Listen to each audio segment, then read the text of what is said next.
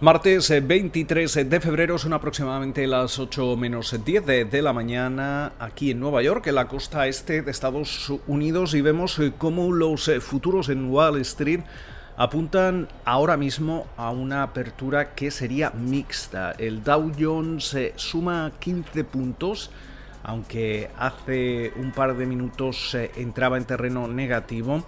Por su parte, el eh, Standard Poor's 500 se deja un 0,4%, mientras eh, que, como veíamos durante la jornada del lunes, eh, la tecnología continúa sufriendo y por eso vemos como el Nasdaq se deja ya cerca de un 1,5%.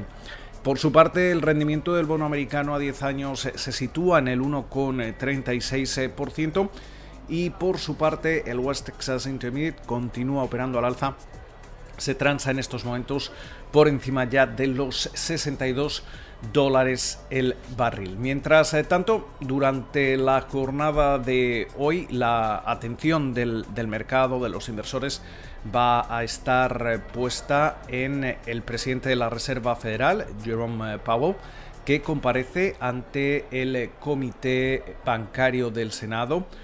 Mañana lo, hará ante el Comité de Servicios Financieros de la Cámara de Representantes.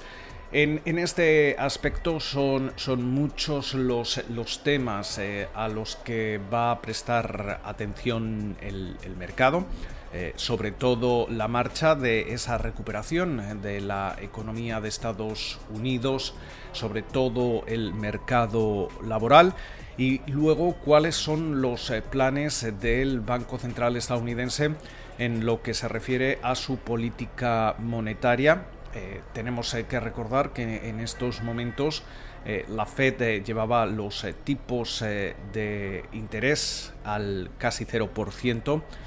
Al hilo de la pandemia en, marzo del, del, año pasado y por su parte ha seguido engordando ese balance en estos momentos estaría comprando alrededor de 120 mil millones de dólares en activos, en, bonos eh, del tesoro y activos respaldados por hipotecas eh, mensualmente. No, no está previsto que eh, la Fed vaya a reducir esas compras a lo largo de, este año, pero sí que es cierto que a medida que podríamos ver un repunte de, la inflación, de los precios, conforme se va reabriendo la economía, sí que es cierto que podría comenzar a telegrafiar en algún momento eh, que eh, tiene planes de reducir esas eh, compras. Eso, esta situación, recordemos que ya en 2013 generó una, pataleta por parte del, del, mercado y en estos momentos el objetivo es evitar cualquier tipo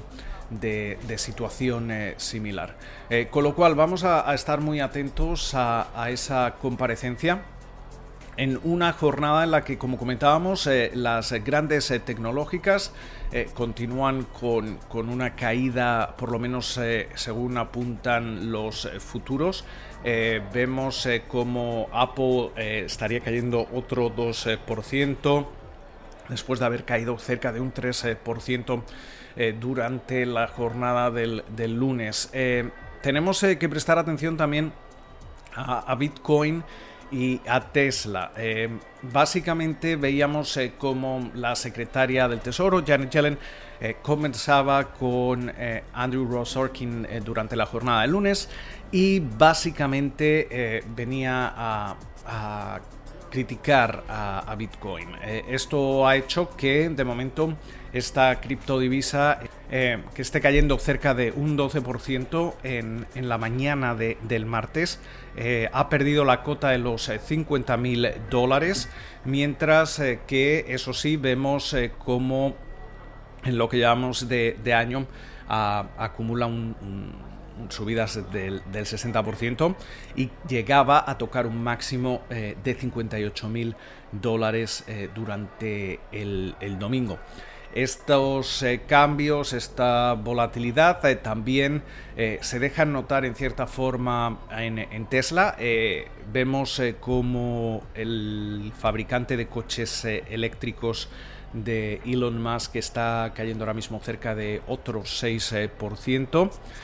durante la jornada del lunes caían un 8,5%. Estamos hablando de su mayor caída desde septiembre de 2020, con lo cual eh, muchísima atención eh, por si eh, estaríamos viendo algún tipo de, corrección en el, en el, precio de las acciones de Tesla que recordemos en el último año, en los últimos 12 meses acumulan subidas del 300%.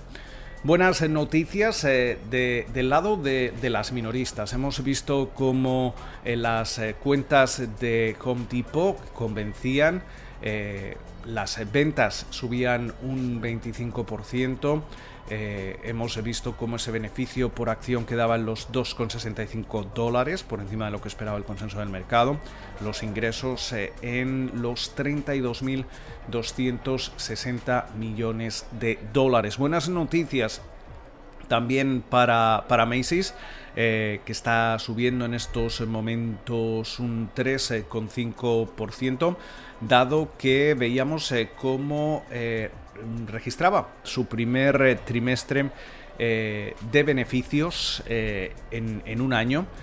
también veíamos cómo convencía del lado de los ingresos debido a, esos esfuerzos que está realizando la, compañía para reducir sus, sus inventarios. Em, también estamos, tenemos que tener en cuenta que las acciones de, Macy's han subido cerca de un 35% eh, eh, este, este año eh, frente al comportamiento que han tenido durante los últimos 12, 12 meses.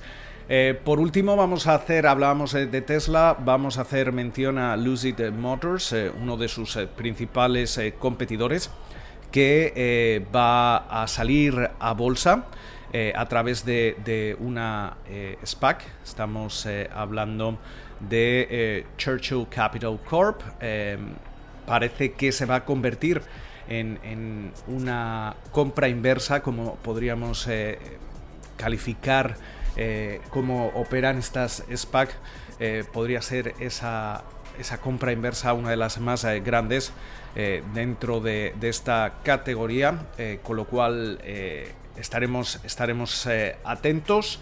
Eh, durante la jornada de hoy, además eh, de, de Powell, vamos a estar atentos también a, ese índice de, precios de vivienda, S&P Core Logic K. Schiller, también a la confianza del consumidor, el índice manufacturero de la Fed de, Richmond. Y también vamos a tener subasta de notas a dos años aquí en, Estados Unidos, eh, hablando precisamente de, las notas a, dos años, eh, eh, su diferencial con, de su rendimiento con el tipo de interés fijado en la Reserva Federal es el más estrecho desde que eh, arrancase la pandemia cuando vimos eh, esas caídas en el mercado y algunos indican que esto podría ser una potencial señal de estrés para el sistema financiero.